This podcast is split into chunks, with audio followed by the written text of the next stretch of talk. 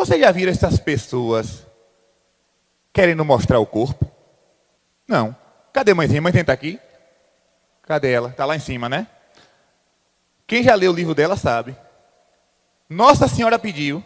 Olha que coisa interessante. Se eu tiver errado, mãezinha, me corrija. Se foi Jesus ou foi Nossa Senhora. Um dos dois. Diz para ela: a partir de hoje você vai usar uma roupa só, de um modelo só, de uma cor só e dessa forma. Fica em pé, mãezinha. Olha a roupa que Jesus pede para ela vestir.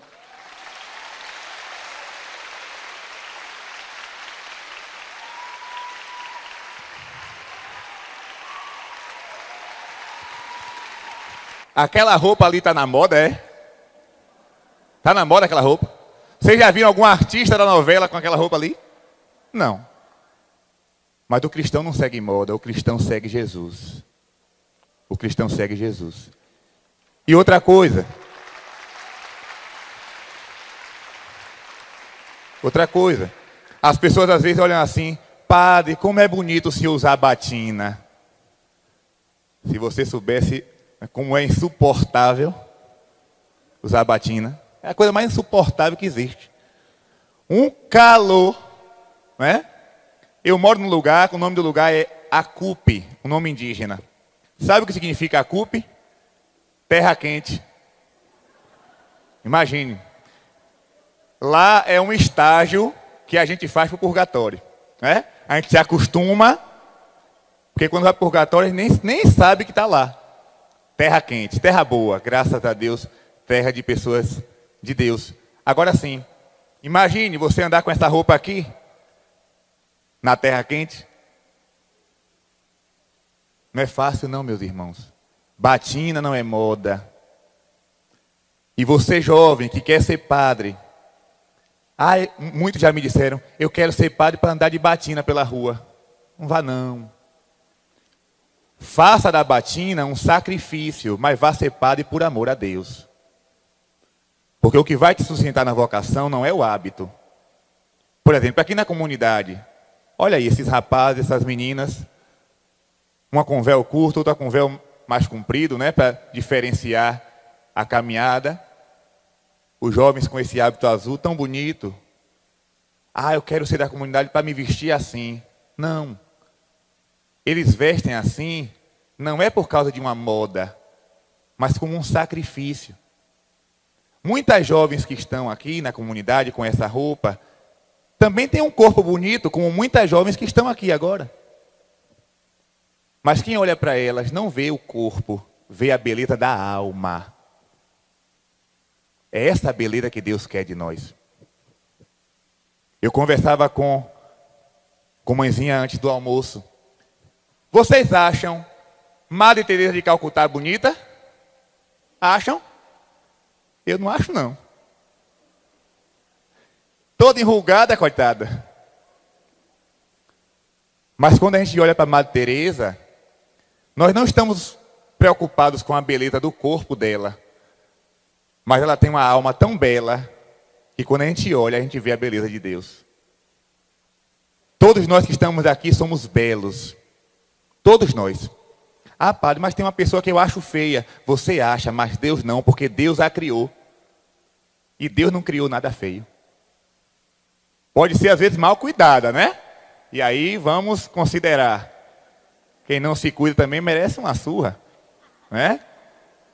Não é porque você quer ser santa ou santo que vai andar com o cabelo nos mundos, com os dentes sujos, amarelado, não vai cortar as unhas. Espera aí. Zelo é bom, né? De vez em quando um perfumezinho. O desodorante todos os dias. Não é só no final de semana. Para você não matar o seu irmão que está do lado. Não é? Quando você for falar perto de alguém e você vê a pessoa se afastando, você diminua a voz. Né? Porque está saindo mau cheiro então, tenha cuidado. É importante ter cuidado com o corpo, né? Se zelar. Mas sem vaidade. A vaidade é um pecado grave. Quando Nossa Senhora aparece, eu acho tão bonito. Os videntes de Nossa Senhora, quando vão falar como é que ela aparece, eles dizem: Eu consegui ver a mão, consegui ver a pontinha do pé e consegui ver o rosto. Mais nada. A mulher mais bela que já existiu nessa terra só deixa mostrar as mãos, os pés e o rosto. Por que Nossa Senhora está fazendo isso? Ela quer nos dar uma lição. No hino de Fátima tem uma estrofe que muita gente esqueceu de cantar. Até mudaram o hino de Fátima, não sei se vocês já viram isso. Porque a minha avó, a minha avó ela rezava novenas lá na roça, né? Antigamente as pessoas rezavam novena nas casas. E ela tem um caderno cheio de benditos. E tem lá o, o hino de Fátima que ninguém canta mais. Inventaram um hino de Fátima agora novo, todo adocicado, todo cheio de florzinhas. O hino de Fátima verdadeiro não é esse, não. O hino de Fátima verdadeiro diz assim: Veste com modéstia, com muito pudor, olhai como veste a mãe do Senhor. Outra estrofe que diz: Fazei penitência de tanto pecar, nos diz a Senhora para guerra acabar. Tem outra estrofe. Fugir do pecado e culpas mortais que a festa produz em seus arraiais. Ninguém canta mais isso, não. Ah, padre, é, cantar isso para o povo chega a ser uma ofensa. Não, vamos, vamos, vamos tirar essa estrofe aqui. Nossa Senhora não brinca. Então tenha cuidado. Você que tem em casa roupa de piriguete, quando você voltar para casa, pegue tudo e bote fogo. Padre, eu não vou queimar não, eu vou dar para uma pessoa que necessita. Agora pronto. Quer dizer que a pobrezinha lá na rua sem roupa, você vai dar uma roupa que não vai cobrir quase nada? Ela vai continuar com frio. apesar de que piriguete não sente frio, né? Porque ela cobre o pescoço, ela bota uma luva, mas as pernas estão todas de fora. Só sente frio daqui para cima. Então tenham cuidado, meus irmãos. Tenham cuidado. Padre, calça é pecado? Depende da calça. Se ela não cola o corpo para mostrar o útero, pode vestir. Agora sim. Agora sim. pronto. Que dia foi que teve a, a peça de Nossa Senhora de Lourdes? Foi na segunda de noite, não foi? Na segunda-feira de noite. Eu sentei lá atrás. Estava eu e um seminarista.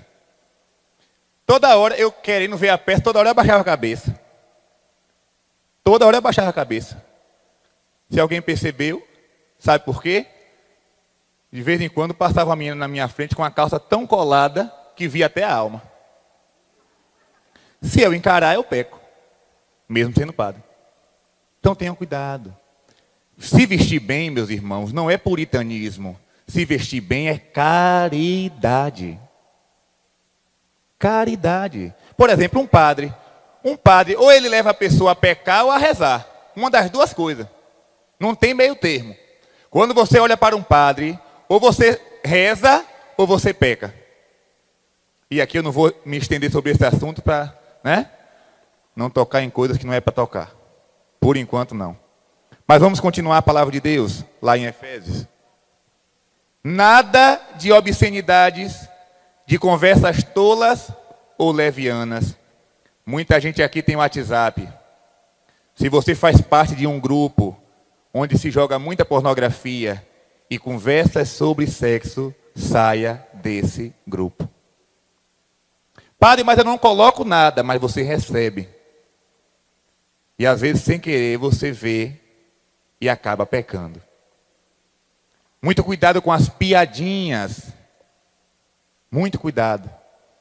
As palavras que saem da nossa boca, elas, elas podem decidir o meu juízo final.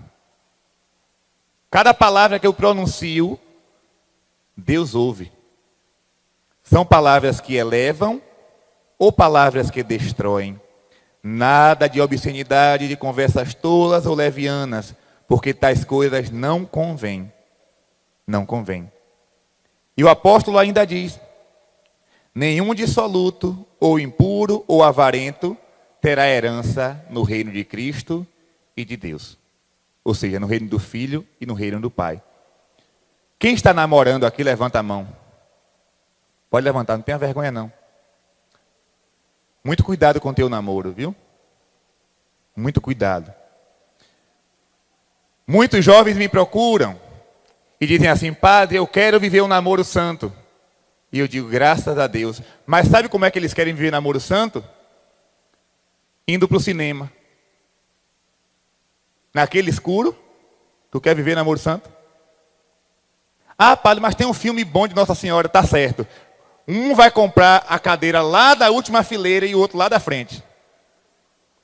Porque naquele escurinho, a mão vai começar a circular por lugares que não é para circular. Estou mentindo? Se eu estiver mentindo, pode dizer, padre, você é mentiroso. Outra coisa, padre, eu lutei, padre, para viver o namoro santo, mas eu caí. Poxa, tu caiu por quê? Ah, eu saí com ele de carro à noite, com ele de carro. Fui lá para um lugar escuro. Ô, gente, tu foi para lá rezar o texto, foi? Tu entrou naquele carro escuro e foi para dentro daquele lugar escuro. Foi rezar o texto? Não. Se você quer ter um namoro santo, namore em público. Por exemplo, aqui, nessa comunidade. Os namorados podem andar de mão dada, não tem problema nenhum. Sentar lá no jardim, conversar, dar um beijinho. Não tem problema não. Não pode não? É, é ordem, é? Perdão. Perdão e misericórdia.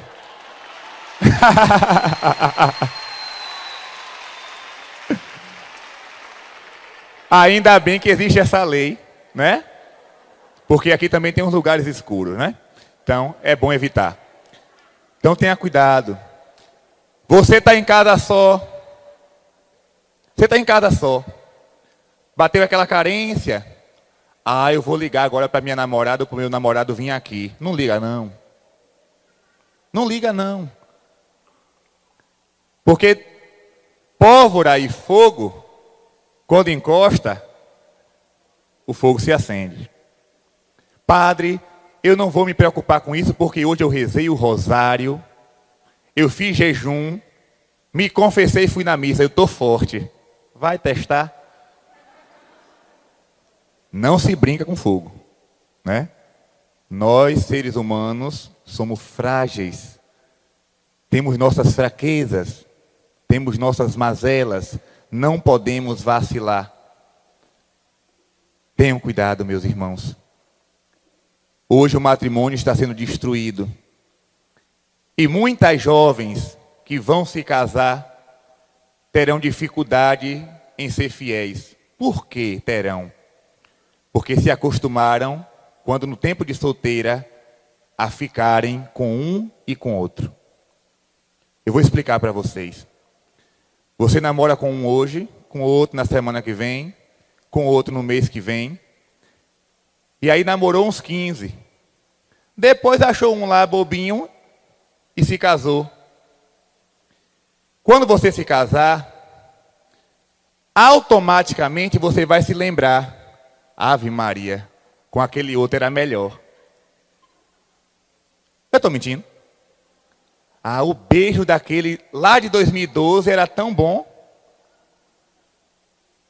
Ah, porque aquele lá sabia. Esse aqui agora que é meu marido não sabe. Facilmente você vai trair. Se você não tiver firmeza, se você não tiver um caráter definido, você não irá ser fiel ao seu matrimônio. Se você é casado, se você é casada, tenha cuidado com aquelas amizades que te levam ao pecado. Recebeu uma mensagem no celular muito carinhosa da secretária ou da vizinha? Bloqueia.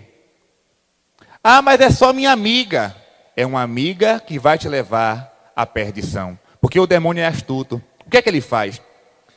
Na vida de um casado ou de uma mulher casada, o demônio só coloca a outra pessoa quando aquela pessoa está fraca. Brigou com a esposa, né? Teve uma discussão dentro de casa. Aí sai. Sai para espairecer, aí chega lá no, no, no shopping, chega lá no restaurante se senta. Mais que depressa o demônio bota uma jovem muito bonita na frente dele. Ah, você está triste? Oh, por que ela fez isso? Aí começa a alisar a tua cabeça, né? Oh, você é um rapaz tão bom, não merece sofrer tanto assim.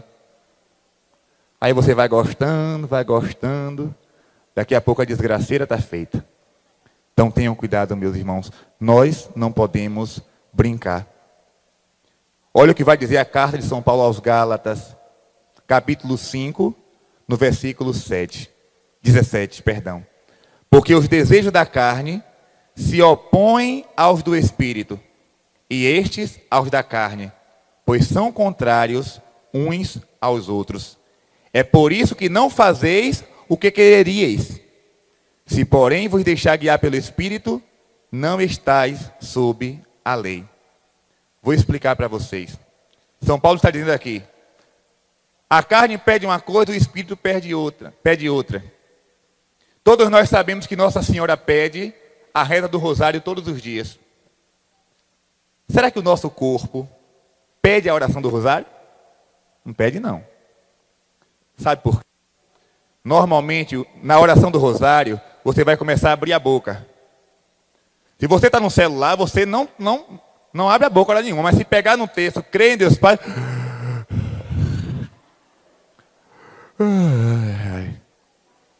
Ah, eu vou rezar deitado. Ficar ajoelhado rezando o rosário, aí dá dor nas costas, o joelho dói, o pescoço dói e o sono chega. Mas você sabe que é necessário rezar é necessário para a nossa salvação, é necessário para a nossa santificação. Por exemplo, o jejum, que muita gente não quer fazer.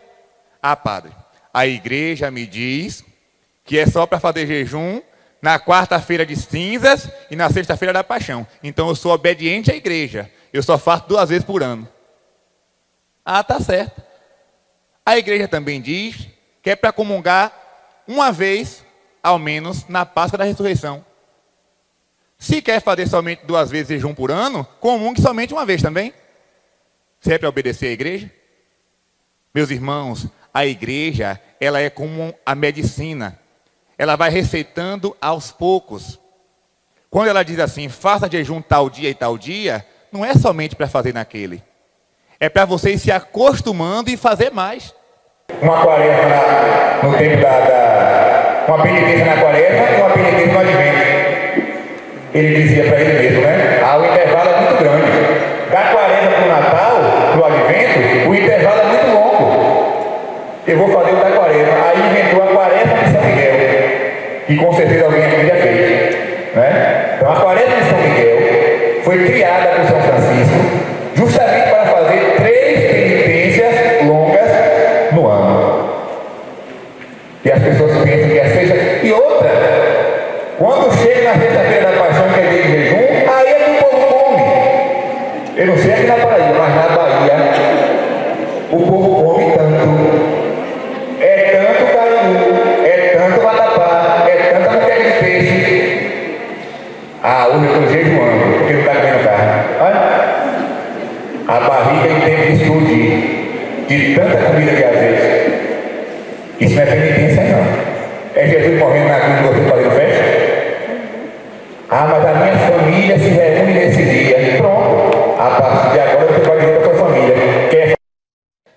domingo da Páscoa, que o banquete vai ser no domingo. Na sexta-feira é pão e água. É jejum. Precisamos aprender isso. E outra, no dia que você inventar de fazer jejum, a geladeira da sua casa vai se transformar em um imã. Vai.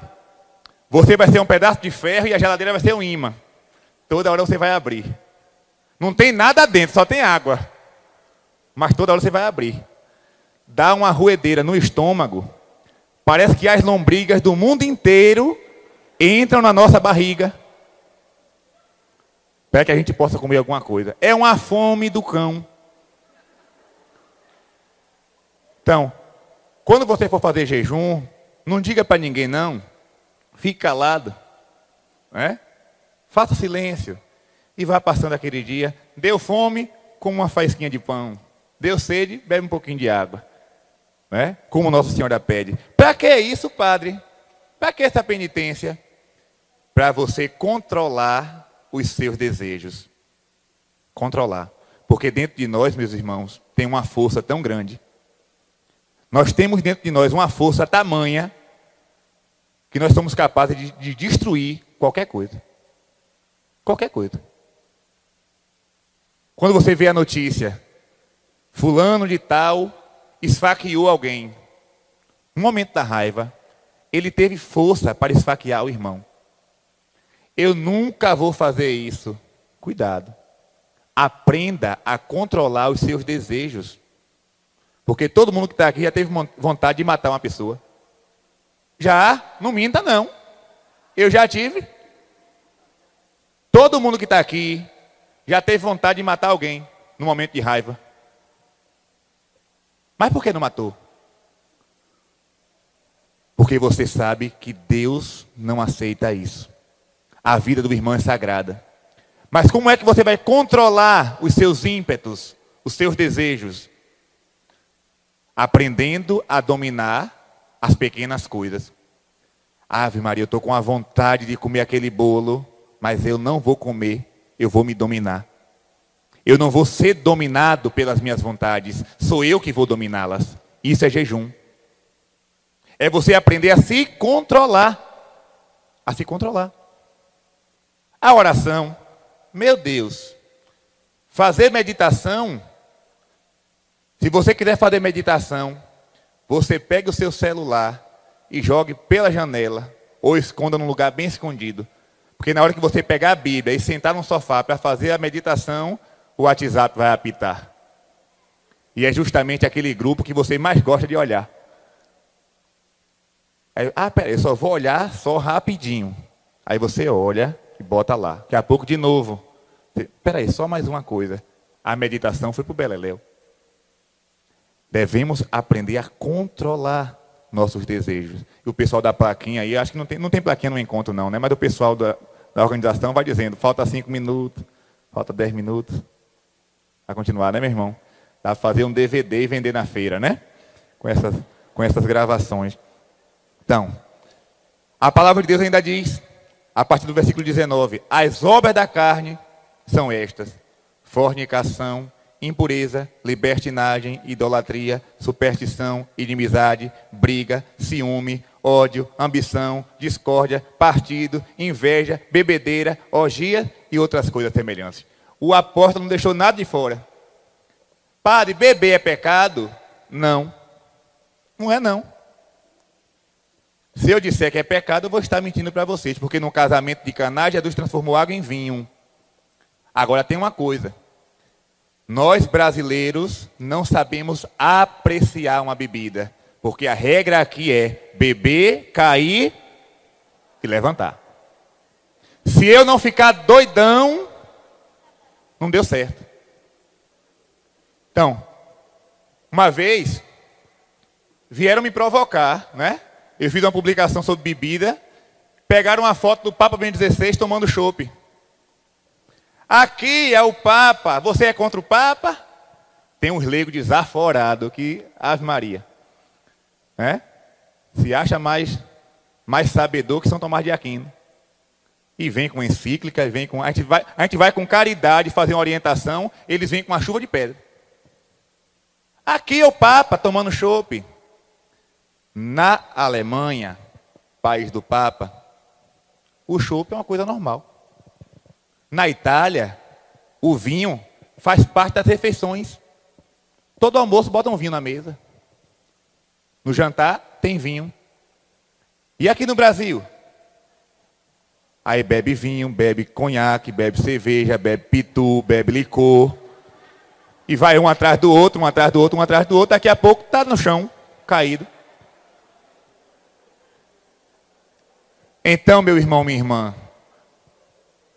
para você não ficar inconsciente, bêbado, aprenda a renunciar o álcool, a renunciar a bebida. Padre, eu me controlo. Se controla até quando? Porque quando você bebe dois, três, quatro copos, a tua mente já vai se alterando. E dali para frente você não tem controle sobre si. Então tenha cuidado. Tenha cuidado. O apóstolo fala bebedeira. Bebedeira. Outra coisa importante. Às vezes os jovens me perguntam, padre, a masturbação é pecado? Por que, padre, a masturbação é pecado? Eu estou lá sozinho, não estou com ninguém. Aí, eu, normalmente eu pergunto para eles: por acaso você pratica isso pensando em uma maçã? Pensando em um avião? Em uma jaqueira? Né? Em um papagaio? Pelo que eu saiba, quando você pratica essa coisa, você está pensando em alguém. O demônio não está interessado simplesmente naquele momento ali, não, viu? Para o demônio, tanto faz como tanto fez, né? O sêmen derramado por terra. Vou usar uma linguagem bem clara. Para ele, tanto faz como tanto fez. Sabe qual é o interesse do demônio? É a situação que você fica depois do pecado. Com preguiça de rezar, com vergonha de Deus, não é assim? Se afasta da Eucaristia, não quer mais rezar o texto. É isso que ele está interessado. Assim como a santidade tem frutos, o pecado também tem. E os frutos do pecado é afastar a alma de Deus. Então tenha cuidado. E ainda mais quando esse pecado se transforma num vício e você não consegue mais se controlar. Evite, meu irmão. Evite. Não brinque à beira do precipício. Se você está na frente do computador e veio aquele pensamento de abrir um site, a única coisa que você tem que fazer é desligar o computador e sair. Por quê? São Felipe Neri vai dizer: na luta contra o pecado, só vence aquele que foge. Não bata de frente com o pecado, porque você vai ser vencido. Se você bate de frente com o pecado, você é vencido. Fuja. Fuja enquanto há tempo. Mas tudo isso, meus irmãos, tem que ser com um objetivo. Se não tiver um objetivo, você não aguenta. Qual é o nosso objetivo? Ver a Deus face a face. Pensa aí agora, fecha teus olhos. Todos vocês que estão aqui. Fecha teus olhos e imagina o dia da tua morte. Tenha medo não. Você que tem medo de caixão, tenha medo não. Imagina aí agora. Porque você vai passar por isso. Não tem para onde correr. Né? Todos nós vamos passar. Mais cedo ou mais tarde. Se imagine aí agora. Você deitado naquela caixa de madeira, todo coberto de flores. E aí chega um, chega outro, ai meu Deus do céu, fulano morreu. Era tão bom, Deus está vendo. Era um santo. E você lá, imóvel, não respira mais, teu coração não bate mais. Naquele instante que você fecha seus olhos pela última vez aqui na terra, você abre diante do Todo-Poderoso. E ali, meu irmão, o que é que vai acontecer? Será que nós teremos a graça de contemplar a beleza infinita de Deus? De contemplar a grandeza do céu? Ou nós iremos ouvir aquela frase do Evangelho de São Mateus, capítulo 25: Ide para o fogo eterno, preparado para o diabo e seus anjos. Será que é isso que nós queremos escutar? Não. Não queremos. Lógico que lá no céu, se formos para lá, iremos ver pessoas da família, iremos ver conhecidos, amigos que já se foram, mas nada disso irá nos alegrar como ver a face de Deus. tanto você como eles, vão querer estar diante do Criador de todas as coisas. Nós iremos ver a beleza de Nossa Senhora, que por enquanto nós só vemos em imagens, em quadros, todos eles imperfeitos. A mais perfeita imagem de Nossa Senhora que existe na terra não chega aos pés da beleza da Mãe do Céu. Não existe pintura nem imagem que retrate a beleza de Maria. E nós queremos ver, nós queremos encher o nosso coração de paz e de amor, para sempre, para sempre, não terá fim. E aí agora você pensa, e se eu perder tudo isso? E se eu for excluído de tudo isso? Por isso, meus irmãos, vale a pena passar por provações aqui embaixo. Vale a pena renunciar a estes pequenos prazeres aqui na terra para experimentar aquele prazer glorioso do céu.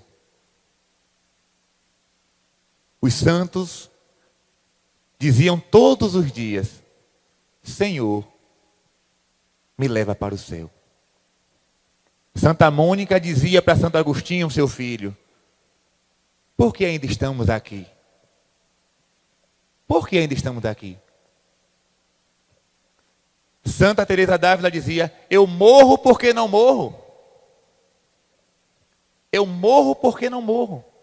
Santa Teresinha do Menino Jesus, no leito de morte, as irmãs chorando, se acabando. E ela dizia: Não chore, porque eu não estou morrendo, eu estou entrando na vida. Eu estou entrando na vida. Essa comunidade só tem um objetivo: levar as pessoas para o céu. O padre, o jovem que é ordenado padre, só tem uma missão, entre tantas outras que ele tem: a missão de levar as almas para o céu. A freira, a mulher consagrada, só tem uma missão: rezar pela conversão dos pecadores. Abre teus olhos agora.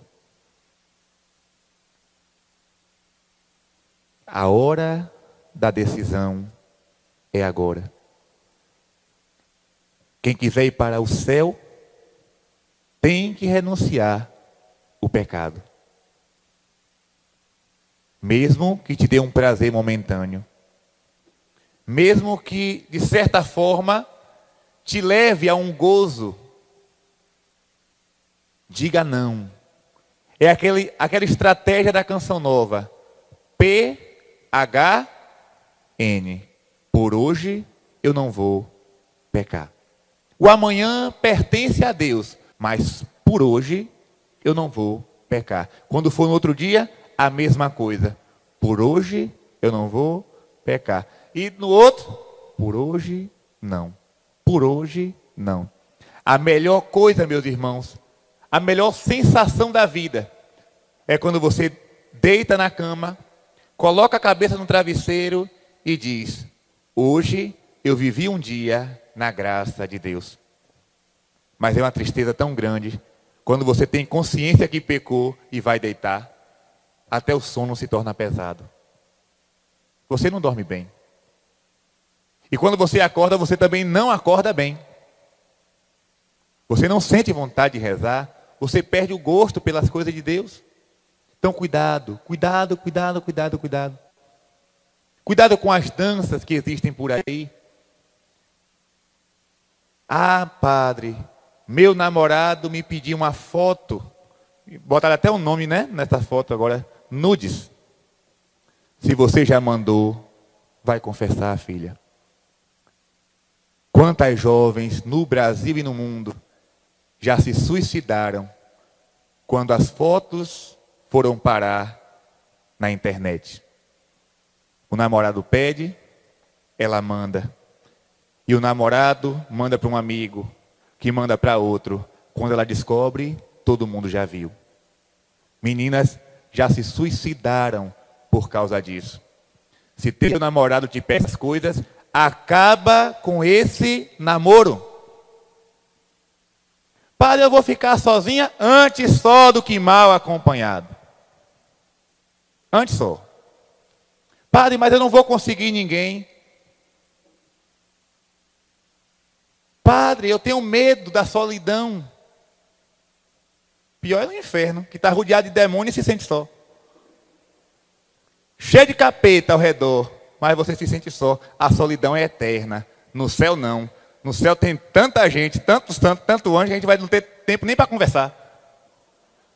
Não vai ter tempo, não. Já pensou? Você vai passar o resto da sua da eternidade querendo conversar com todo mundo e não vai encontrar tempo. Porque lá não existe nem tempo. Não é? Eu sempre brinco assim, eu, eu sou tão devoto de Santo Antônio, quando eu chegar lá em cima, eu vou procurar logo. Cadê Santo Antônio para bater um papo mais ele? Mas a beleza de Deus é tamanha que nem a presença dos santos vai nos distrair. Quem é devoto de Santa Teresinha aqui, levanta a mão. Eu vou explicar para vocês como é que vai ser o céu. Ô oh, padre, o senhor já foi lá? Eu não, eu li a vida dos santos. E alguns viram. O céu é mais ou menos isso. É claro que eu vou usar uma linguagem muito, muito rasteira para falar de uma coisa grandiosa. Você vai estar lá, Deus à sua frente, como Ele é, Santa Teresinha do teu lado, e você não vai nem ficar preocupado em conversar com ela. Está entendendo? Está imaginando? Porque tanto você como Santa Teresinha só vai ter um desejo: olhar para Deus. Só olhar para Ele. E vai ser aquela troca de amor infinita. Você oferecendo amor e recebendo, oferecendo amor e recebendo, oferecendo amor e recebendo. Por que o matrimônio é tão santo? Por que é que São Paulo compara a relação de Cristo com a igreja com a relação de um homem e uma mulher? Por quê? Ele vai dizer: Maridos, amai vossas esposas como Cristo amou a igreja e se entregou por ela. Como foi que Cristo se entregou pela igreja? De braços abertos, nu, na cruz. Está entendendo? Quando um homem e uma mulher são abençoados na igreja, sacramentados né, pelo matrimônio. Todas as vezes que eles dois, que os dois se unem no ato sexual, feito, claro, com pureza e reta intenção, eles estão dando a Deus louvor. Aquela troca de amor é simplesmente uma faísca daquela troca de amor que vai existir no céu. Claro que aqui, com a marca do pecado, com a, às vezes com as fraquezas, lá não, lá é um amor puro, é um amor santo. Aquele prazer eterno. Por isso o demônio tenta destruir a família. Por isso o demônio faz do sexo uma bagunça, porque o sexo foi criado por Deus. O que é que Deus diz no Gênesis? Crescei e multiplicai-vos. Como é que vai multiplicar? através de e-mail, vou mandar um e-mail para você, né? Desse, desse, desse e-mail enviado vai aparecer um filho. Não. Para que uma pessoa possa nascer, possa ser concebida, é preciso o ato sexual. Logo, foi criado por Deus, é uma coisa sagrada, é uma coisa abençoada. Mas o demônio é o macaco de Deus. Ele distorce tudo aquilo que Deus fez já que Deus fez o sexo para ser uma coisa bonita, abençoada, para a multiplicação da raça humana, o que é que o demônio faz? Pornografia, prostituição, fornicação. Para quê? Para manchar a santidade do sexo. Aquilo que era para ser uma coisa bela se tornou canal de pecado. Se tornou canal de destruição. Tem uma frase muito boa do padre Paulo Ricardo, que ele diz assim: porque as pessoas dizem, padre, eu não posso renunciar ao sexo porque ele me dá prazer, ele me dá felicidade. E ele responde: se o sexo fosse fonte de felicidade, as prostitutas seriam as mulheres mais felizes da face da terra. E elas não são. Não são. Então, muito cuidado. Eu já falei demais. Vamos encerrar por aqui. Eu convido você a ficar de pé. Coloque a mão no seu coração. Eu sei que enquanto eu falava, muitas pessoas lembravam, né? Eu já passei por isso. Eu já vivenciei isso. Eu estou vivenciando isso. Santa Faustina vai dizer: o maior pecador tem mais direito à misericórdia de Jesus. O maior pecador da face da terra tem direito, a palavra que ela usa é essa, tem direito à misericórdia de Jesus. Porque quando Jesus morreu na cruz, ele não escolheu. Eu vou morrer por Padre Pio, vou morrer por São João Paulo II, vou morrer por São Pio X, vou morrer por Irmã Dulce. Não. Ele morreu por Hitler. Ele morreu por Fernandinho Beiramar. Ele morreu por Stalin. Morreu pelos ateus. Morreu por todos. Mas eles não aceitam a redenção. A redenção foi oferecida, mas muitos não aceitam. Mas nós que estamos aqui agora, aceitaremos. Por isso, meu irmão, minha irmã, se imagine agora. Use sua imaginação para rezar.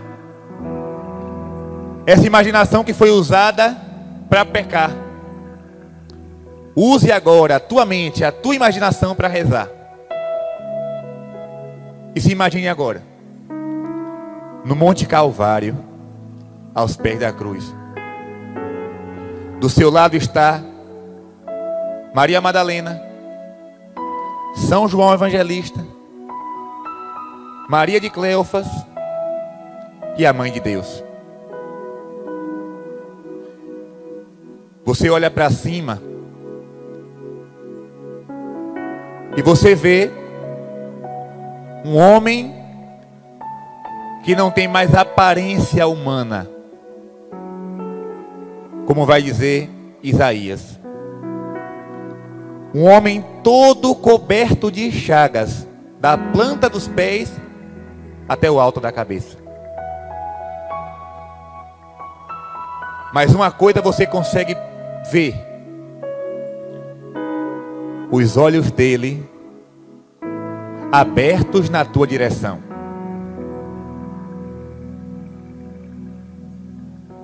Aquele homem agoniza. Aquele homem está procurando fôlego, sem conseguir respirar direito, por causa da posição na cruz. Mesmo assim, ele olha nos teus olhos com olhar de misericórdia, com olhar de compaixão, com olhar de ternura. E ele diz para você estas palavras: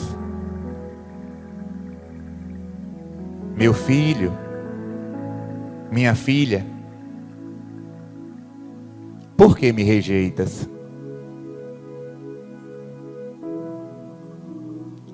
Até quando vou ficar te esperando? Até quando, meu filho? Até quando, minha filha? Você vai preferir o pecado e me abandonar?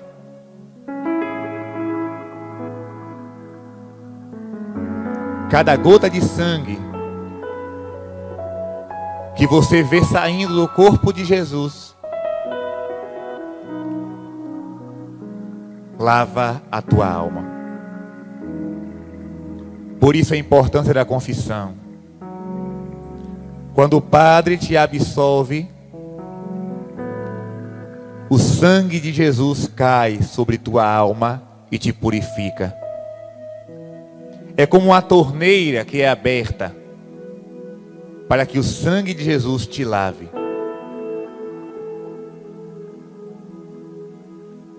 Não perca tempo. Não perca tempo. Se decida. Esse retiro para mim, para você, tem que ser um divisor de águas. Eu cheguei aqui dessa forma. Mas eu vou sair daqui como sal da terra e luz do mundo. Sal da terra e luz do mundo. E agora eu vou dar uma bênção. Mas eu vou dar uma bênção bem lenta. E você vai traçar o sinal da cruz sobre você, de acordo com as palavras que eu vou pronunciar. E este sinal da cruz, esta bênção, é para a santificação do teu corpo e da tua alma. Que o Senhor vos abençoe. Em nome do Pai. E do Filho. E do Espírito Santo. Amém.